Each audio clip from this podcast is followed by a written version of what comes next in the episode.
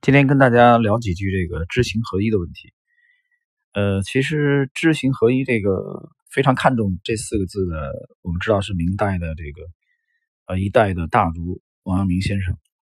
那么在整个我们在在做投机交易啊、投资啊也好，呃，知行合一非常非常重要啊。今天我们谈这个知行合一，其实我想讲的意思，也就是看对啊与做对的问题，对吧？就是。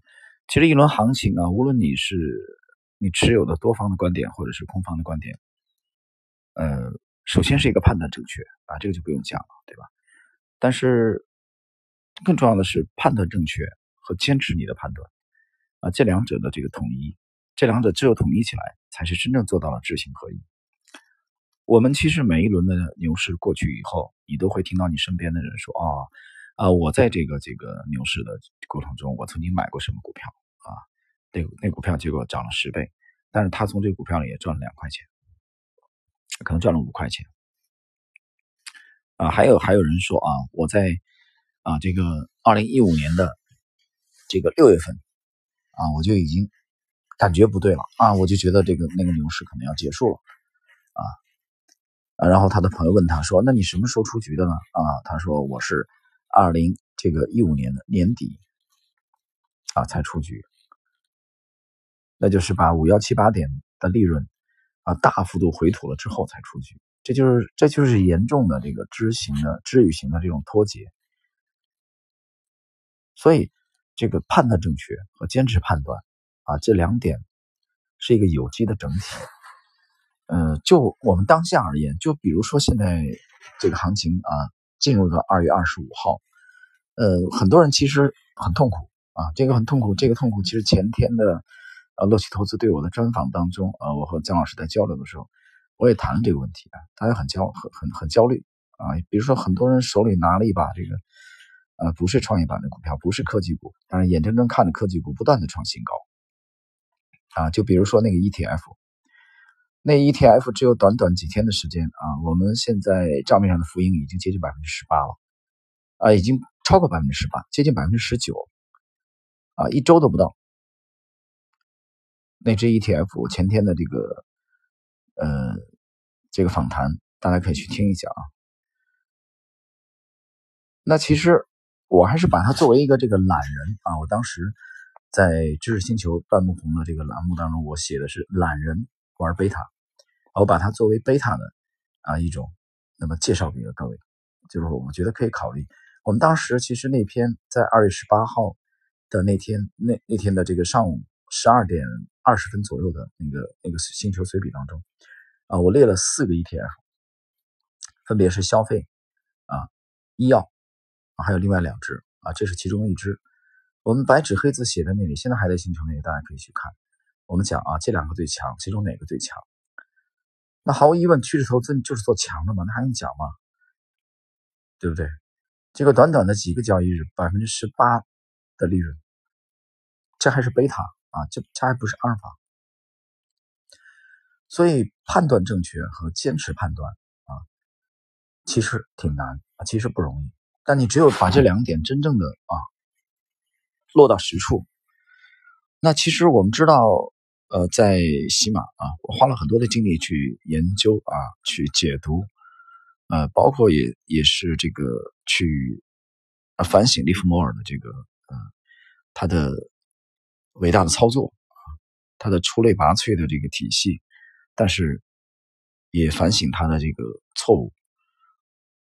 我们会不止一次的啊去重温啊利弗莫尔留给我们后人的啊他的对市场的深刻的认识。比如说，我们谈到今天的这个知行合一，就是看对与做对的问题啊。利弗莫尔是怎么讲的呢？我把这一段背诵给各位啊，非常非常的经典。这一段其实已经嗯被另外一位很有名的作手，就是啊利弗莫尔的超级粉丝。我在《百年美股第一人》这个系列当中，对他有专门的啊这个介绍啊，就是斯坦利克罗。啊，在华尔街既做期货又做股票的这位啊作手，这位作手其实已经离世了啊，他应该是已经去世了。嗯，我把下面这一段呢背诵给各位，让我们一起来重温一下啊，利弗莫尔是怎么看待这个问题的。在华尔街经历了这么多年，在赚了几百万美元，又亏了几百万美元之后，我想告诉你这一点：我的想法从来都没有替我赚过大钱，总是我坚持不动，替我赚大钱。懂了吗？是我坚持不动，对市场判断正确，丝毫不足为奇。你在多头市场里总是会找到很多一开始就做多的人，在空头市场里也会找到很多一开始就做空的人。我认识很多在恰当的时候判断正确的人，他们开始买进和卖出时，价格正是在应该出现最大利润的价位上。啊，你注意这句很经典啊，非常经典。好，我们继续。他们的经验啊，全部都跟我一样，也就是说，他们没有从中赚到真正的钱。能够同时判断正确又坚持不动的人，非常罕见。我发现这才是最难学习的一件事。但是股票做手只有切实掌握了这一点之后，他才能够赚大钱。这一点千真万确。做手。知道如何操作之后，要赚几百万美元，比他在一无所知时想赚几百美元要容易得多。啊，这是杰西·利弗莫尔这位大师，呃，在《股票作手回忆录》啊，埃德温·勒菲弗其实是与他合著的这部旷世的经典当中的啊，非常非常啊有他个人烙印的啊这段操作的，我认为是这个秘籍是心法。啊，每次当背诵到这一段，或者是到若干年以后又去重新阅读这一段，啊，我就不禁的想到我们在市场当中的这种啊，呃，彷徨和忧忧郁，包括这个焦虑啊。我们就以今天的盘面吧，啊，今天上午上半天啊，发生大幅度的震震荡，大幅度由于外围股市的下跌啊，我们知道这个啊，包括这个韩国啊、意大利啊、日本。的这个这个这个事件在在发酵啊，所以外盘昨天晚间的这个暴跌，昨天晚上就有就有人来微信来问我啊，你你怎怎么样？你怎么看这个对 A 股的影响会怎么样啊？然后今天的上午也是这样的啊，今天上午包括我一位学生啊，在临近中午的时候就忍不住了啊，就就说这怎么办呢？说这个好像跌的很多嘛，对吧？言下之意，呃，其实是。多多少少有一些动摇，觉得很奇怪，不应该跌这么多吗？啊，这种想法。那么我就在想啊，就是你介入这个这个这个标的或者这个行业啊，比如说我们配置的这个这个这个这个主流，这个在前天的访谈乐奇投资的访谈当中已经有了介绍，大家可以去听一下啊，或者去半亩红的这个呃随笔去看一下星球。我们讲的非常清楚啊，我们这个。仓位进场入场，那我们在绝大多数情况下是不是去博它一两天的这种啊波动的，不是博它一两天的这种价差的。所以我们入场以后啊，只要它这个入场的价位没有去触及我们的止损位的话啊，它发生一定的波动啊，发生这种这种突发性的这种事件，其实有的时候是非常难免的事情。所以这个时候我们要去检讨这个这个仓位啊，我们的这个啊这一笔它的。进场的逻辑发生改变了吗？啊，有没有触及止损位？那如果没有的话，那我们为为什么就要那么快去否定自己的观点？对吧？所以我觉得其实知行合一这个说起来容易啊，在实际实盘操作的时候，其实许多人处理不好这个问题。但是你也就知道，正是由于很多人啊处理不好这个问题，所以真正杰出的作手啊是非常嗯。不容易出现的啊，或者去培养一个这样的做手，其实是非常难的啊。这里边需要对市场的判断，更需要定力啊。这个需要你整个投资境界的提升。那么对市场判断正确，其实有许多的高手都能做到。但是另外一方面就是坚持啊，坚守自己的判断，不为市场的这种短期的这种波动啊所迷惑、所动摇。我经常讲，你有没有信仰啊？我认为有，首先有有信仰的人，首先要有体系啊。对交易而言啊，包括对投机啊，你得有体，你连体系都没有，你连交易体系都没有，你跟我说你有信仰，那不是扯吗？所以，首先你得有体系啊。有了体系之后啊，我们才能谈到这个这个信仰。信仰是什么？就是你当你遇到困难啊，遇到市场的走势啊，可能跟你起初的预判啊走势不太一致的时候，你是否还能坚守？那这不谈到信仰的问题。同时，在这个过程中，我们也需要耐心，对吧？大家想一想。那我经常会想这个问题啊，九五年在深圳，啊，我接触的当时的中国期货公司的第一批的交易员，啊，九五年的时候在深圳，在上海宾馆的，呃，上海宾馆的这个西西边那那条道那条路，那条大路，我我已经忘了那条路叫什么名字了，因为这个年代太久远了，啊，在福田区的，呃，上海宾馆，它的。西边那条路，我我已经忘了那条路了啊！就在那条路的一座一座大厦啊的一楼啊，当时我们在那边培训啊，那是我第一次接触啊这个这个期货，但是后来在整个在在这个几乎是要完成的时候，我放弃了啊，放弃了。我觉得我很幸运，我非常幸运啊，放弃了这个中期的中国期货公司的这个。啊，第一批的这个这个在深圳的第一批交易员，为什么我这么讲？啊，虽然我后来选择了这个股票，因为我看明白了。当然这是若干年以后啊，我觉得很幸运的是，我看明白了很多人在期货啊这个市场当中没走出来，或者走出来以后最终还是被消灭掉了。啊，可能他的资金被消灭掉了，啊，甚至说他的生命也被消灭掉了。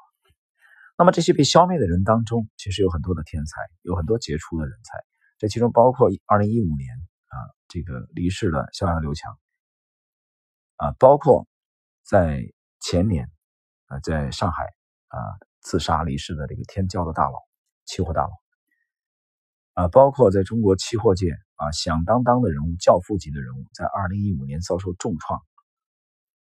包括我们把时光再回溯的远一点，包括在一九四零年啊开枪自杀的杰西·利弗莫尔，这其中有一个很大的问题，就是在你首先判断正确，但是在坚持判断的过程中，由于仓位过重或者由于杠杆啊，导致市场有这种回撤的时候啊，你承受不了这种这种压力，你的崩溃，所以我觉得今天啊这个。啊，知行合一，我们谈知行合一，啊，谈这个看对与做对啊，与坚守，我觉得其实是非常非常必要的。好，那我们谈到这一点啊，我们啊最后呢来再一次的来回顾一下啊，利弗莫尔本人啊对这个问题的看法，他是这么讲的：原因就在于一个人可能看得清楚而明确。却在市场从容不迫，啊，准备照着他认为一定会走的方向运行时，他变得不耐烦，或开始疑虑起来。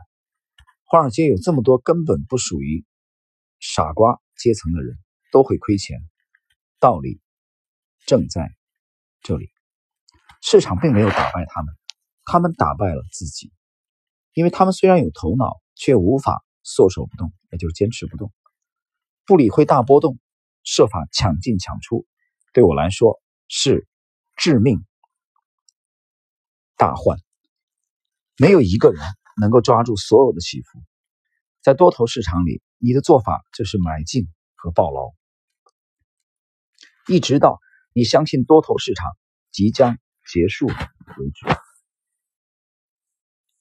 啊，利弗莫讲的非常非常的明确，啊，非常非常的清晰。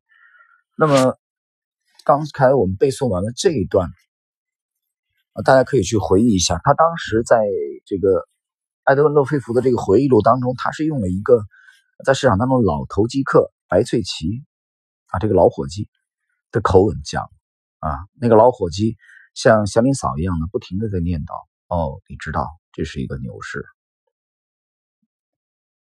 啊，别人就说你为什么不抛掉啊？赚了差价以后，你再再逢低再把它接回来，啊，白翠奇还是这句话哦，你知道这是一个牛市。这个像祥林嫂一样的这个老头，平淡的话语当中，其实透着啊，对市场深刻的这种洞察力啊，对人性的洞察力啊，这是一个投机界的老司机的啊交易的真谛。所以我觉得，那么今天呢，我们通过对两段啊经典的利弗莫尔的啊原版的这个话术对市场的描述，对人性的剖析啊，他讲了，你判断对了，你坚持不住，市场没有打败你，自己打败了自己。你自己承受不不了一定的压力，啊，你自己没有明白，说这种小的起伏是抓不住的，没有人能抓住所有的起伏，啊，你没有足够的定力，所以最后丰厚的利润那一定不会与你有关。这一点其实也是区别一个普通人和一个伟大的作手，我觉得是一个非常非常直观的啊分水岭。